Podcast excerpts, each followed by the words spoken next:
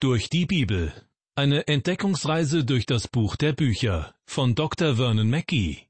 Ins Deutsche übertragen von Stefanie Gädecke und gesprochen von Kai-Uwe Wojczak. Ein herzliches Willkommen zu unserer Sendereihe Durch die Bibel. Ich freue mich, dass Sie wieder mit dabei sind. Diesmal werden wir uns mit den letzten Versen aus Kapitel 4 des ersten Johannesbriefes befassen. In der vergangenen Sendung war davon die Rede gewesen, dass man Gott zwar nicht sehen kann, aber dass es möglich ist, ihn durch die Liebe anderen Menschen zu offenbaren. Dies geschieht durch die Liebe, die im Leben der Christen entsteht. Durch diese offenbarte Liebe können auch Nichtchristen entdecken, dass es sich lohnt, mit Gott zu leben. Im ersten Johannesbrief Kapitel 4 Vers 12 steht geschrieben, Niemand hat Gott jemals gesehen. Wenn wir uns untereinander lieben, so bleibt Gott in uns, und seine Liebe ist in uns vollkommen. Die Behauptung, niemand hat Gott jemals gesehen, scheint dem zu widersprechen, was verschiedene Personen des Alten Testaments erlebt haben. Doch, wie ich in der letzten Sendung ausgeführt habe, kann tatsächlich niemand Gott in seiner ganzen Fülle sehen. Und das wiederum ist für manche Leute anscheinend ein Glaubenshindernis. Sie sagen, ich bin Gott noch nie begegnet, also warum soll ich an ihn glauben? Doch der Apostel Johannes sagt, wenn wir uns als Christen gegenseitig lieben, dann zeigt sich Gott in der Welt durch unsere Liebe. Nun schreibt Johannes weiter in Vers 13, Daran erkennen wir, dass wir in ihm bleiben und er in uns, dass er uns von seinem Geist gegeben hat. Nur wenn der Heilige Geist in uns wohnt, können wir in ihm bleiben und er in uns. So etwas ist nicht durch menschliche Liebe möglich. Wir können uns diese Art der Liebe, die der Heilige Geist uns entgegenbringt, auch nicht erarbeiten. Deshalb schreibt Paulus im Brief an die Galater, die Frucht aber des Geistes ist Liebe, Freude, Friede, Geduld, Freundlichkeit, Güte, Treue, Sanftmut, Keuschheit. Gegen all dies ist das Gesetz nicht. Die Liebe führt diese Liste an. Viele glauben deshalb, dass die Liebe die Frucht ist und dass die anderen Eigenschaften durch die Liebe entstehen. Doch wer Kapitel 13 des ersten Korintherbriefes liest, wird zu dem Schluss kommen, dass die Freude und dass der Frieden aus der Liebe entstehen. In seiner Auslegung zu den Johannesbriefen erwähnt der Theologe Harry Ironside Folgendes über den chinesischen Politiker Chiang Kai-shek, der einst China beherrschte. Wir alle haben vor kurzem von der angeblichen Bekehrung des chinesischen Präsidenten Chiang Kai-shek gehört. Es ist zu hoffen, dass seine Seele wirklich verwandelt worden ist, aber das wird sich wohl mit der Zeit zeigen. Ich las darüber, wie er seine christliche Frau kennengelernt hat, die selbst lange vor seiner Bekehrung gerettet worden ist. Zu Beginn ihrer Beziehung sagte er zu seiner künftigen Frau Ich verstehe die Christen nicht. Sie sind hier in China grauenhaft behandelt worden. Sie sind beraubt, geschlagen und viele von ihnen sogar getötet worden. Sie wurden verfolgt, und doch habe ich noch nie einen Christen gesehen, der nach Vergeltung gesucht hätte. Und immer, wenn sie etwas für China und unser Volk tun können, dann tun sie es. Ich kann es einfach nicht verstehen. Nun, sagte seine Frau zu ihm, genau das ist das Wesen des Christentums. Sie tun es, weil sie Christen sind. Liebe Hörer, Nichtchristen wollen sehen, wie sich diese Liebe im Leben von Christen offenbart. Es ist ihnen ein Bedürfnis, denn diese offenbarte Liebe zeigt ihnen, wie sehr das christliche Leben davon beeinflusst wird. Wenn Nichtchristen die offenbarte Liebe der Christen sehen, kann ihnen das ein Ansporn dafür sein, sich selbst zu bekehren, wie es beim chinesischen Präsidenten der Fall war. Diese Lehre wird heutzutage oft vernachlässigt. Wie oft wird dieser Gedanke in den Gemeinden, in Glaubenskursen oder in christlichen Radiosendungen gelehrt? Übrigens, wenn die Liebe Gottes in einer Familie ist, muss man sich keine Gedanken um die Stellung der Frau machen. Man muss sich nicht fragen, ob sie sich ihrem Mann unterordnen soll oder ob der Ehemann das Haupt der Familie sein soll. Alle diese möglichen Streitthemen gibt es dann nicht. Paulus schreibt dazu, Ihr Männer liebt eure Frauen, wie auch Christus die Gemeinde geliebt hat und hat sich selbst für sie dahingegeben. Liebe Hörer, wenn er sie liebt und wenn sie eine Frau ist, für die er sein Leben geben würde, und wenn die Frau sagen kann, dass sie ihn von ganzem Herzen liebt und alles für ihn tun würde, dann braucht man meines Erachtens nicht viele Regeln.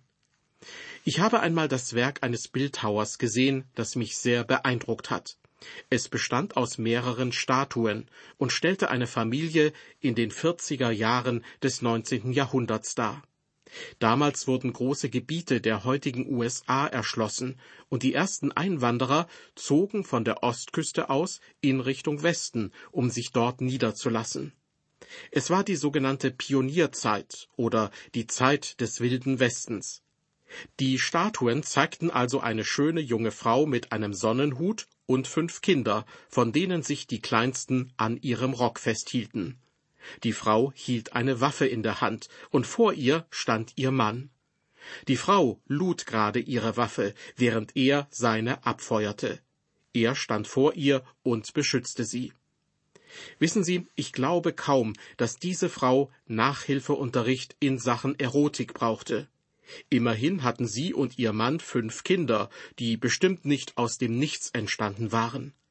Der Mann wiederum brauchte gewiss keine guten Ratschläge, wie er die Beziehung zu seiner Frau festigen könnte, damit sie ihn nicht eines Tages verlässt. Solche Probleme, das behaupte ich jetzt einfach mal, spielten für dieses Ehepaar keine Rolle, sondern man konnte ihnen ansehen, dass sie sich und ihre Kinder liebten. Sie gehörten einfach zusammen und standen füreinander ein. Wie wunderbar die Liebe doch sein kann. Und es wäre schön, wenn jedes Kind Gottes durch die Liebe zu anderen Christen die übrigen Menschen darauf hinweisen würde, wie wunderbar Gottes Liebe zu den Menschen ist. Ich möchte Ihnen noch einmal Vers 13 aus unserem Bibeltext vorlesen. Daran erkennen wir, dass wir in ihm bleiben und er in uns, dass er uns von seinem Geist gegeben hat. Und in Vers 4 schrieb Johannes, denn der in euch ist, ist größer als der, der in der Welt ist. Der Geist Gottes wohnt in uns, und nur er kann diese Liebe in unserem Herzen ermöglichen. Wir können sie nicht selbst erzeugen. Ich kann sie nicht erzeugen. Ich selbst kann nicht auf diese Weise lieben, wie Gott mich liebt. Wenn ich zum Beispiel geschlagen werde, will meine natürliche Veranlagung automatisch zurückschlagen. Aber wenn der Geist Gottes in uns wohnt und wir von ihm erfüllt sind, werden wir der Welt diese andere Art, diese göttliche Art der Liebe offenbaren. In unserem Bibeltext kommen wir nun zu Vers 14. Johannes schreibt, und wir haben gesehen und bezeugen, dass der Vater den Sohn gesandt hat als Heiland der Welt. Dies ist das Zeugnis des Evangeliums. Diese Botschaft müssen wir verkündigen. Das ist der Zweck der Liebe. Ich möchte noch einmal wiederholen, was ich bereits in einer anderen Sendung gesagt habe. Christliche Liebe ist nicht von Gefühlen gesteuert, sie ist nicht sexuell gefärbt und hat nichts mit einem wohligen Gemeinschaftsgefühl zu tun. Christliche Liebe ist auch nicht unbedingt bei einem Gemeindeessen zu finden, sondern diese Art von Liebe wird offenbart, wenn wir Christus in eine verlorene Welt von Sündern bringen. So wird unsere Liebe, so wird Gottes Liebe offenbar. Diese Art der Liebe ist nur schwer zu verstehen. Ich habe schon viele Missionare an unterschiedlichen Orten kennengelernt, in Afrika, im Libanon und in der Türkei. Ich bin ihnen in Frankreich und in Italien begegnet, in Mexiko, Venezuela und in der Karibik. Was mir bei all diesen Missionaren aufgefallen ist, dass sie die Menschen lieben. Und ich sage Ihnen, es ist nicht immer leicht, sondern manchmal ausgesprochen schwer, sie zu lieben. Aber diese Missionare lieben die Menschen, und es ist wunderbar, das zu sehen. Was tun sie? Sie bringen den Menschen die Botschaft des Evangeliums, und sie tun es, weil Gott es ihnen befohlen hat. Als sie in diese neue, für sie unbekannte Region kamen, liebten sie die Menschen dort vielleicht nicht, Aber nachdem die Missionare ihnen erstmal Gottes Botschaft verkündigt hatten, liebten sie sie mehr und mehr. Wenn das nicht der Fall wäre, dann wären sie auch keine Kinder Gottes. Vers 15 Wer nun bekennt, dass Jesus Gottes Sohn ist, in dem bleibt Gott und er in Gott. Alles beginnt mit dem Herrn Jesus Christus.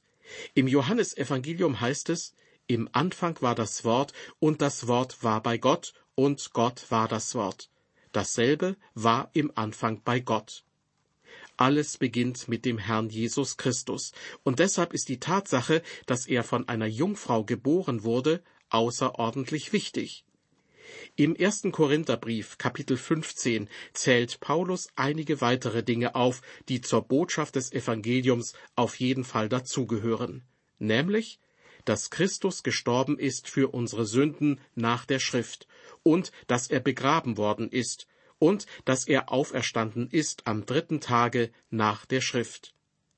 Liebe Hörer, wenn Jesus nicht der ist, der er zu sein behauptete, dann sind sein Tod und seine Auferstehung nicht geschehen. Er kehrte dann auch nicht von den Toten zurück.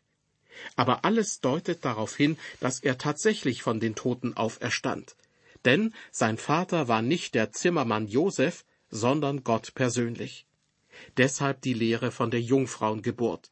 Sie sagt im Grunde, Jesus kam nicht als ein gewöhnliches Baby zur Welt, entstanden aus der Beziehung zwischen einem Mann und einer Frau, sondern Jesus ist Gott und kam in Menschengestalt auf die Welt. Oder wie der Apostel Paulus es ausdrückt, er, der in göttlicher Gestalt war, hielt es nicht für einen Raub, Gott gleich zu sein, sondern entäußerte sich selbst und nahm Knechtsgestalt an, ward den Menschen gleich und der Erscheinung nach als Mensch erkannt. Er erniedrigte sich selbst und ward gehorsam bis zum Tode, ja zum Tode am Kreuz.